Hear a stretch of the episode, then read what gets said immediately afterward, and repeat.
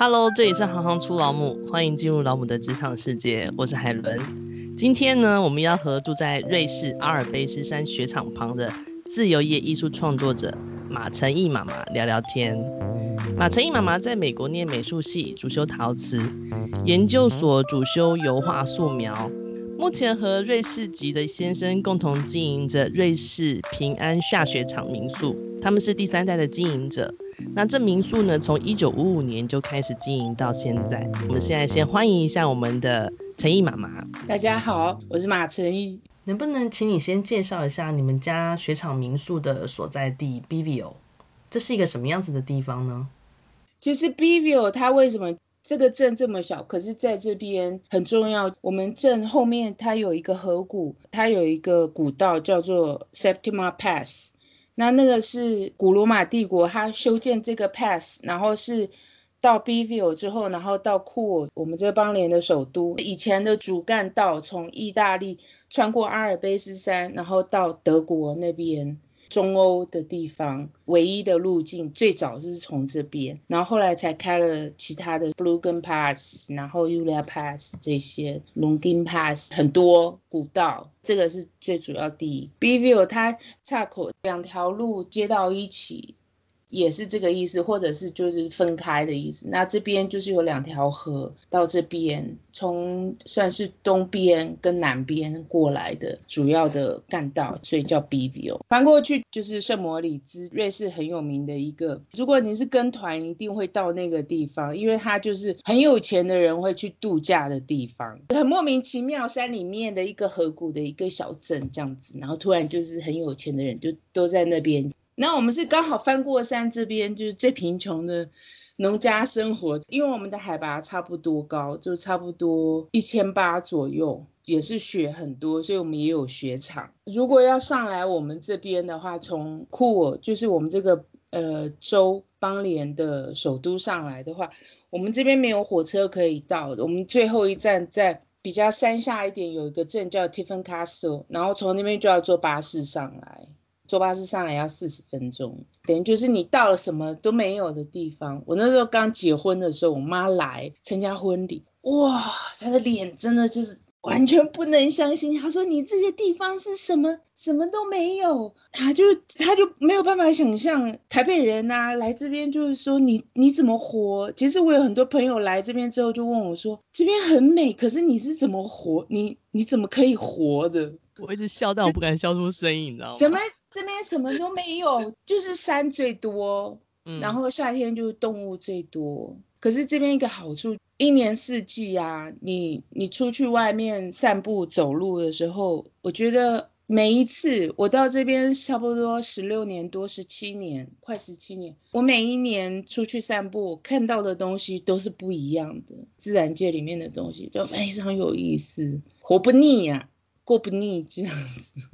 我刚刚有一个小小的问题，因为我看你们的那个民宿的名称是下雪场，是平安下哦，平安下，然后雪场。那我应该把它点一下，平安下雪场民宿。哦，我也想说，为什么是下雪场？就夏天，我一直以为它是代表夏天的意思。嗯，不对啊，我们以为就只有冬天，那、哦、为什么是下雪场呢？所以我一刚开始想说，很想问这个问题。没有，因为呃，我先生他选的中文的姓，他选夏，夏天的夏。哦，说你先生他其实是中医师，对，呃，一个西方人，然后对中医产生兴趣，然后甚至就是成了自己的职业。我也很好奇，他怎么会有这个想法？他是在瑞士学中医，然后他有认识一些朋友是学中医，然后他有看一些书。他从以前开始，他就对西医不是很好的方式去治疗。他后来认识中医，他知道这个资讯就有点像传统疗法的感觉，他就觉得这个才是正道。王道。然后他就去学，他越学他越觉得说，这着迷就是其实真正的就是应该最健康的方式去治疗，还有去想，因为中医他觉得除了对身体，他觉得对心理学来讲，就是对心理也很好。其实我没有很熟，什么五行啊，他们也要学八卦。可是相对的，这个也让你跟他，好像就是因为他去学中医的时候，让你跟他认识了嘛，是吗？对，在丽江的时候。其实他是去昆明实习针灸，可是他开始之前他去丽江旅行，然后我刚好也去丽江旅行，本来想要做一个 project，就是女性社会的做一个创作这样子。我就是说，如果你结束之后有机会，欢迎你到台湾那边的课程结束之后，他就写信，他不用电脑的，他是很老套的人，他就说哦，他可能可以。诶，回瑞士之前，然后可以到台湾旅行，然后我说哦，非常欢迎你，我就请他来，然后后来他就来，然后我就带他去爬山，去海边，然后他就非常非常非常喜欢。你刚刚有提到，本来想在丽江进行一个女性社会的 project，那为什么是选择丽江？那这又是一个什么样子的计划嘞？它这个叫做摩梭族。他们这只有这一个族，然后他们这个族就是小孩全部都是跟妈妈的姓，然后他们是走婚，比如说他们有一个篝火，比如说晚上萤火大会的 part，看上了谁，眉来眼去一下也没有啦，就是如果女女方主要是女方，女方觉得可以呀，她就会有反应示好，然后那天晚上男生就可以到女方家。就是到他房间去，他们大概就别另外一个小出口，他的房间，然后男生就可以去过夜，你也可以过一个礼拜，甚至他们觉得都很正常，所以你可以男方甚至就住在女生的房间，可是你白天他也有的，就是男生会在女方家里面帮忙工作一阵子之后他就走，然后女孩子怀孕，他们没有婚姻制度，然后小孩出生了之后就跟妈妈的姓。家里面最大的就是奶奶，都是女人在工作，然后男人就是去那个县城附近啊，或者是那个山里面，男人就蹲在地上蹲一排。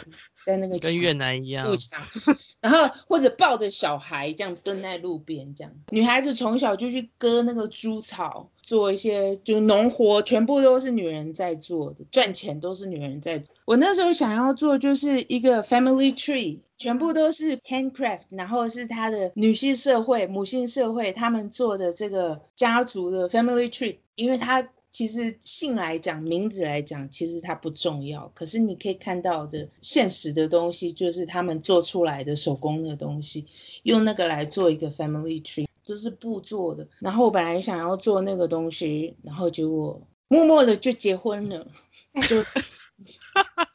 所以最后你的 family tree 有完成吗？我的 family tree 就只有在脑子里面了。你的每一天每一天都是在这个。度假村里面，它它是已经是你的生活的一部分了。然后，那当然，这可能是因为你跟你先结婚之后，开始经营了家族继承下来的事业。可是，相对背景是主修美术系的，陶瓷也好，或是油画素描也好，那这些你自己原来所学习的相关背景，跟你现在所经营的。工作的项目啊，你觉得会有没有一些什么样子的影响，或者说有没有一些不一样的帮助？我觉得还是其实完全没有相关，完全没有相关哎、欸。那对我来讲，我觉得是没有关系，因为我刚结婚的时候，我停了大概三年没有做创作，因为心境完全不一样，所以做出来。后来我决定开始画的时候，创作的的主题就不太一样。你说你三年后重新开始创作的时候，你觉得那个改变是什么？我觉得有一种怎么讲，就是情绪比较不一样。那以前我是我比较喜欢做超现实的创作，可是超现实创作有时候你要你的敏觉性要很强，对一些事情的想法就是马上就跳出来，你就可以把它做成一个创作的一个元素这样子。然后那时候就是我生了小孩嘛，然后我在带小孩，我就花很多时间跟小孩子玩。然后我觉得我的所有的敏觉性都放在小孩身上，所以其他的事情都不重要。所以我觉得太好玩了。我跟这个小孩子在一起，还有我的家庭，就是完全不一样的环境。那一方面的感觉就变得很迟钝。可是我的手又很痒。三年之后，其实两年多，我就开始觉得我应该要开始画画。我就是很想拿起那个笔，就是画一些东西。可是我就没有办法做一些。超现实的创作，我觉得我会出现点子的那一方面就变得很迟钝，因为每次爬山就是我们这边夏天动物比人还多，我们人类都是画自己的人像画，可是你认识这边的动物之后，你就会发现说，其实这边的动物牛跟羊最多。比我们这边人口还多，整个夏天来讲，我们镇上只有一百五十个人，就觉得说哇，他们其实都很有个性的。那我就开始帮动物画他们的肖像画，这样子开始我，所以我一直到现在，我大概主要都是画动物的画像。像我刚来的时候啊，大概前几年，差不多第七年，差不多六七年的时候，我的压力就很大，生活其实很好，可是。我的生活圈太小，刚开始我还不太会开，因为我现在是用手排，所以我还没有学手排，我就会开自牌。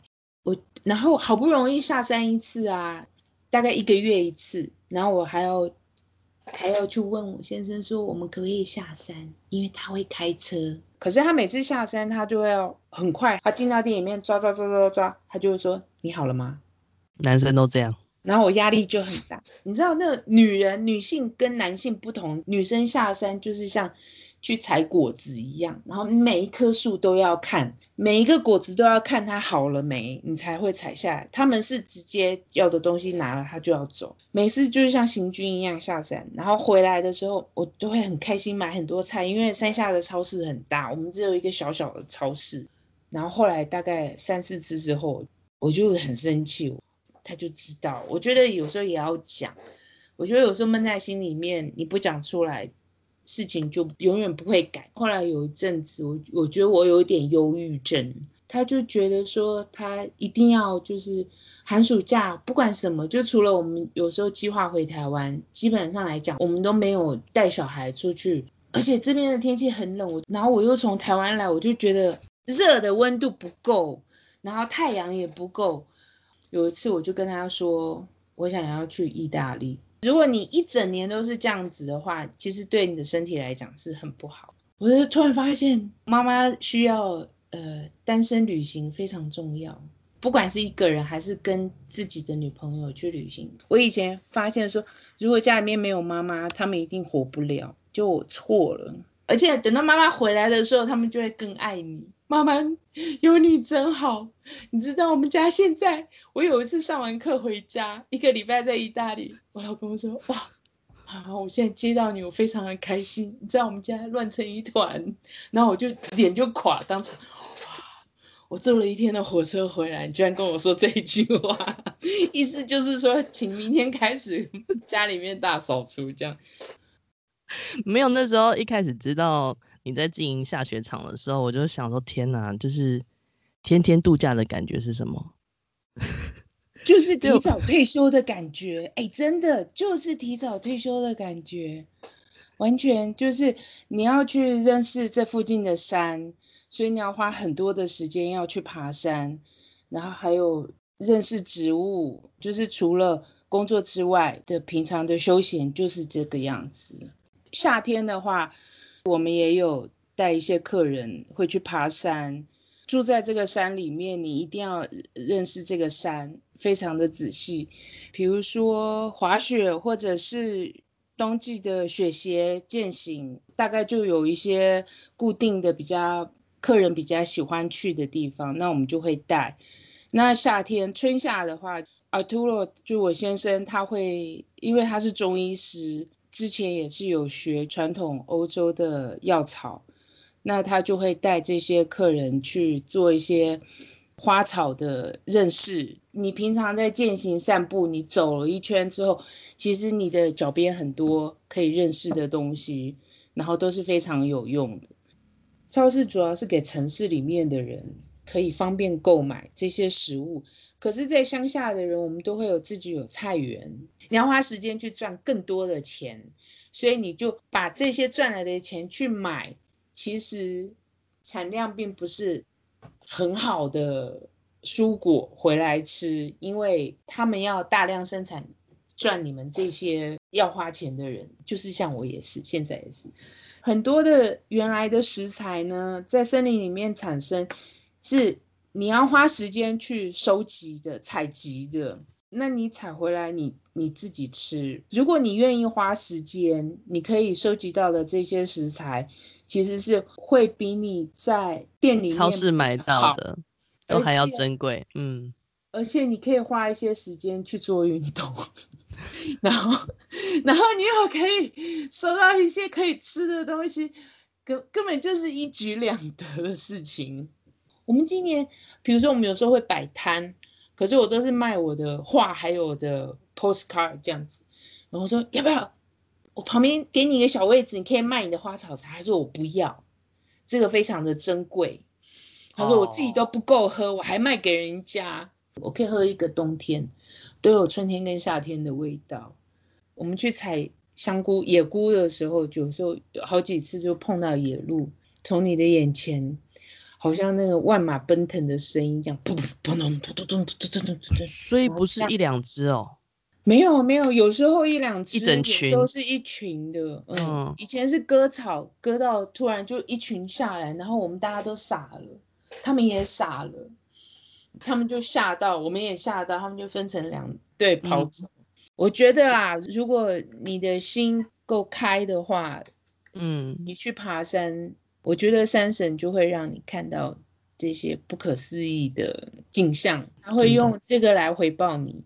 你也经营这个雪场很长一段时间，我想要问看，因为苏老师他真的，一开始听到的时候觉得滑雪这个运动对我们来说好陌生哦，所以我会想要请教一下，就是说那个滑雪场它基本上会有哪些设施？这些设施是不是大人小孩都可以一起去参与然后使用的？是啊，基本上。所有的雪场都是，就算它有分初学者的雪场跟正式的雪场，都是大人小孩都可以去滑的。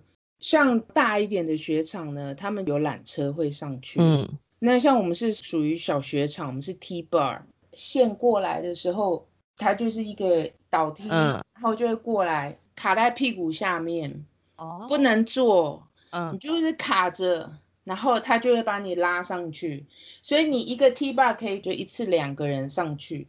然后就滑雪的话，你就是卡在屁股正正的上去。像我是滑那个 snowboard 的话，你就要你要站侧面，把那个两个脚就是这样子卡在这边。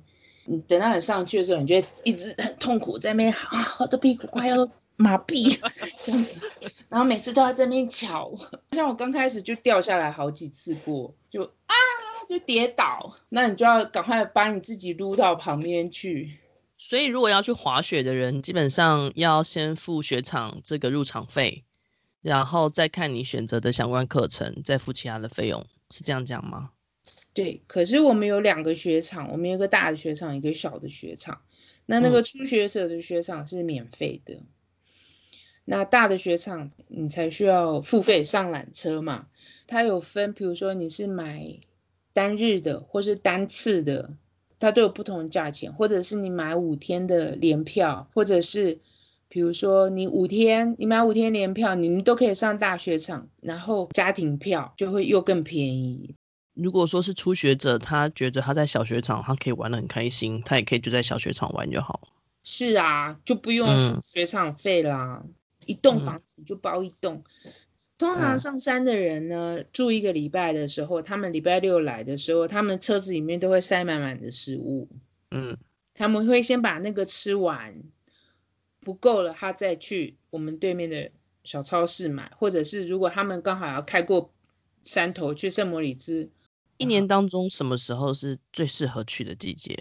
如果滑雪的话，我觉得三月跟四月，嗯、因为十二月。有时候雪不还不够多，然后一月是绝对最多暴风雪的时候，二月是最满的时候，超旺季，整个瑞士的超旺季，因为不光是瑞士人都会来。嗯、可是三月的时候，日照时间开始变长，就会变暖和，雪还是很厚，嗯、所以你滑起来就会很爽。整座山头只有十个人，这么宽的雪场，然后你人这么小，你可以从这边又滑到那边，这样子，你可以滚，也没有人这样从你旁边很可怕的超速。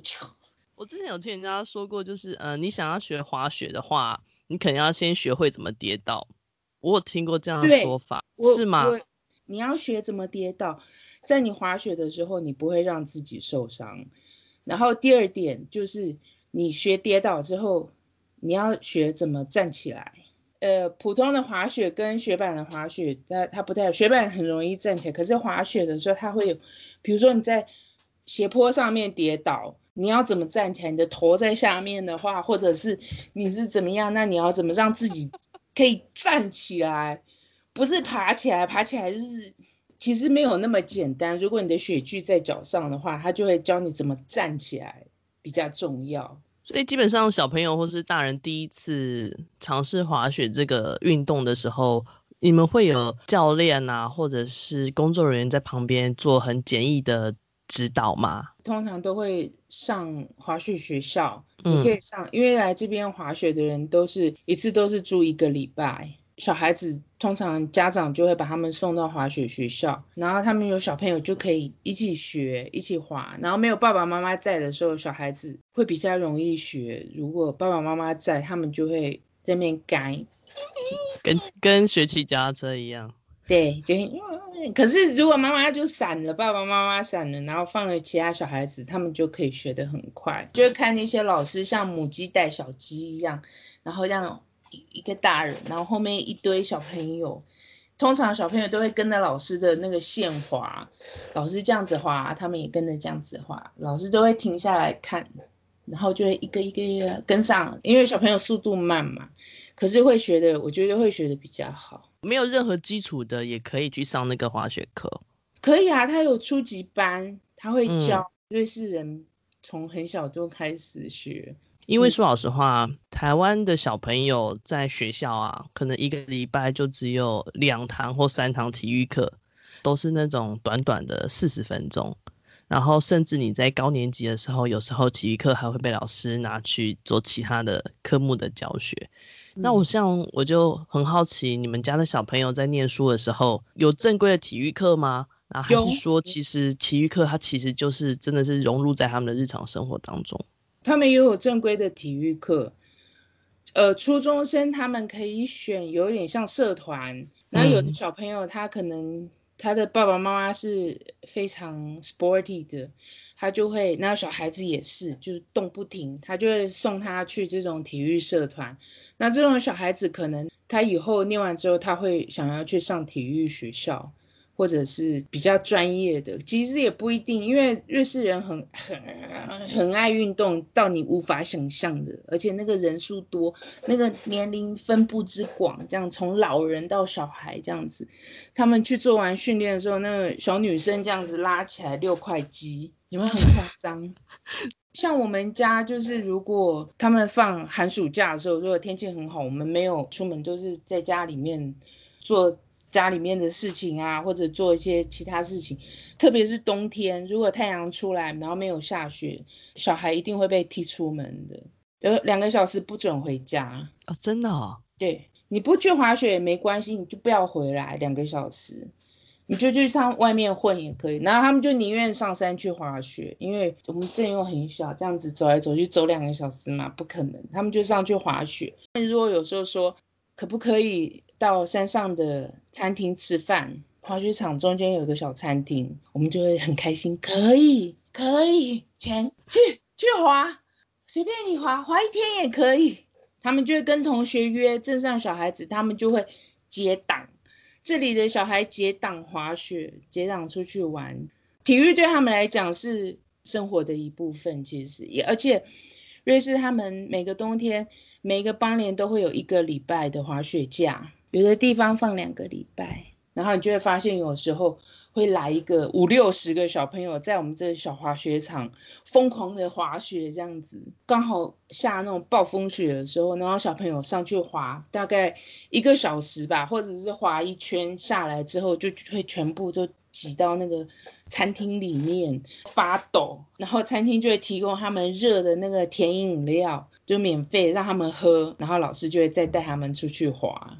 好幸福哦！啊，对，它就有点像夏令营，它是冬令营。因为我在猜那个时候，瑞士之前还没有很富有。其实瑞士在一百年前，我们像我们这个邦联的小孩，夏天的时候他们是要去德国做帮佣。当初的很多雪场开始都是有钱的德国人、有钱的法国人他们来盖的，还有有钱的奥地利人。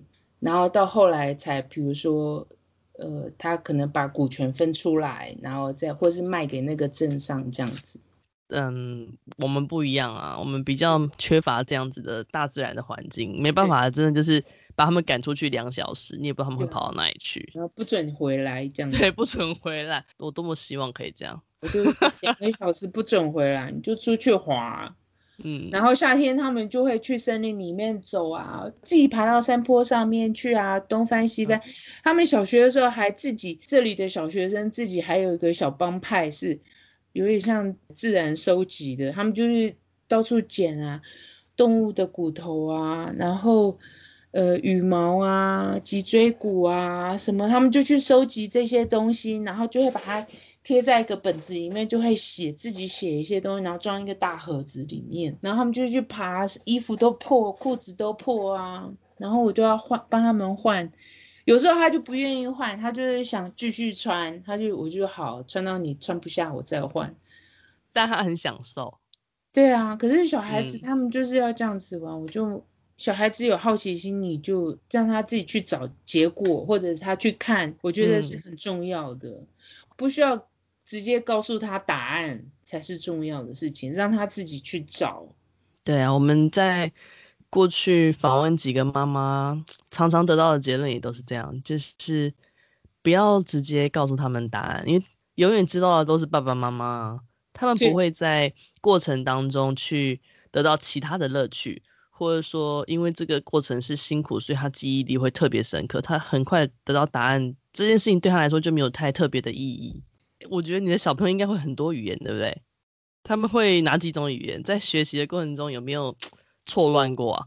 会啊，有一些我不太知道，可是我先生他都有说，嗯，他把那个文法用错了。可是老师都知道，因为这里的小孩都是这个样子。像我们这边，我们这个小镇呢，呃，官方语言是意大利文。那我们前一个镇跟后一个镇都是罗曼语。嗯就是第四官方语言最少人讲的，可是我们家里面呢，爷爷是讲罗曼语，奶奶是讲意大利方言，所以跟官方意大利言是完全不一样，不太一样，嗯，不是不太一样，是真的不一样。因为我上了意大利文回家都听不懂，然后我就 我就默默的意大利文就随风而去，就幼稚园开始他们是。教正统意大利文，就官方意大利文。姐姐的时候是到小学大概小三的时候开始学德文，正式德文。小五的时候开始学英文，就是这三个语言。到越大，她就会全部一起用这样子。那妹妹她就比较不一样，妹妹从幼稚园是意大利文，可是就开始有一些德文。然后到小一开始比较多德文，就是德意就加多，德文就开始有。然后到小三就开始有英文这样子，因为日式的教育单位也是跟台湾一样，就是每几年他就会改一下这样子，改一下，然后他就说：“哦，今年你们是第一届实行这个。”校长在报告的时候说：“我们也不是很清楚，可是我们会努力试试看。”大家这样，然后家长就说：“哦，好好好，没问题，没问题。”因为通常改最多大概就是语言，像罗曼语区的话，罗曼语区他们没有这些第二语言的问题保护的语言，所以他们从幼稚园跟跟小学全部都是罗曼语，也会在教他们讲中文吗？哦，我啊，对啊，我就只能跟他们讲中文啊。我是一个很懒的妈妈，我的意大利文已经飞啦。然后我后来又去学德文，为了冬天的工作。然后我可我可以听得懂客人要点什么，还有多少钱这样子这样子，然后什么什么这样子。然后其他的就是也是就飞了，因为只有冬天在用，然后其他季节都没有，就不用再想，就只能我就从小就跟他们讲国语，虽然他们国语都可以讲，听得很好，然后也会讲，我就只有。他们可以陪我聊天啊，那当然。该不会有教台语吧？没有，这当然不能教。这样子，我妈来的时候，我们就有秘密就可以讲悄悄话啊，懂吗？对对对对。然后，因为他们小的时候，很小的时候，我跟阿图罗要讲讲话，我们都是讲，跟我先生都讲英文嘛。对。所以小朋友都不会，因为我都跟小朋友讲国语，爸爸都跟小朋友讲意大利方言，所以他们就讲讲讲。我们两个有秘密的时候，我们就讲英文呐、啊。然后后来他开始学英文的时候，然后我就觉得简直就是世界末日了，完了，再也不能够讲秘密了。哎，可是没关系，等我妈来的时候，我还是有秘密语言。比如说他们比较小的时候，呃，德文不行，然后我就跟他们说：“你们德文要学好一点呐、啊，对不对？如果你们要去意大利玩。”你们就可以有秘密语言啊？不可能，去意大利德国人很多，就是说，比如说你们去什么什么地方旅行，你们就可以有秘密语言，就像外婆来的时候讲台语，然后我们就有秘密语言，然后他们就会在那边要学，然后就说啊，这个很难，你们不用想，不 用很棒啊！我觉得，呃，因为有需求，所以他们会拼了命想要学。嗯，而不是你单方面的叫 push 他，然后让他觉得是被强迫着要学习。对啊，因为现在在台湾，我的小朋友除了国语跟台语之外，现在唯一在学的也只有学先学英文。因为台湾现在很多外国人，呃，不同国家的人，嗯，所以其实不一定一个选择就是一定要英文，嗯，因为英文到最后一定会学，可是你可以先抓。别的第二个语言来学，你先学另外一个语言，再来学英文，你会发现英文可能比较好学。谢谢平平今天跟我们的分享，希望大家在听完这集之后呢，能够对滑雪这项运动有些概念性的了解。当然，在未来的某一天，如果能够一起带着孩子造访 Bivio 这个瑞士小镇，一起享受滑雪的乐趣，那就更棒了。如果你喜欢行行出老母，欢迎订阅和给五颗星评价。除此之外呢，我希望你们还可以留言给我们，留言评论其实才是对一个 podcast 节目最正面的回馈跟评价，帮助我们在所有 podcast 节目当中更容易被喜欢这个相关主题的听众们给找到跟听到。再次感谢大家对我们的支持，记得留言，你的留言就是对我们最大的动力。我是海伦，我们下次见。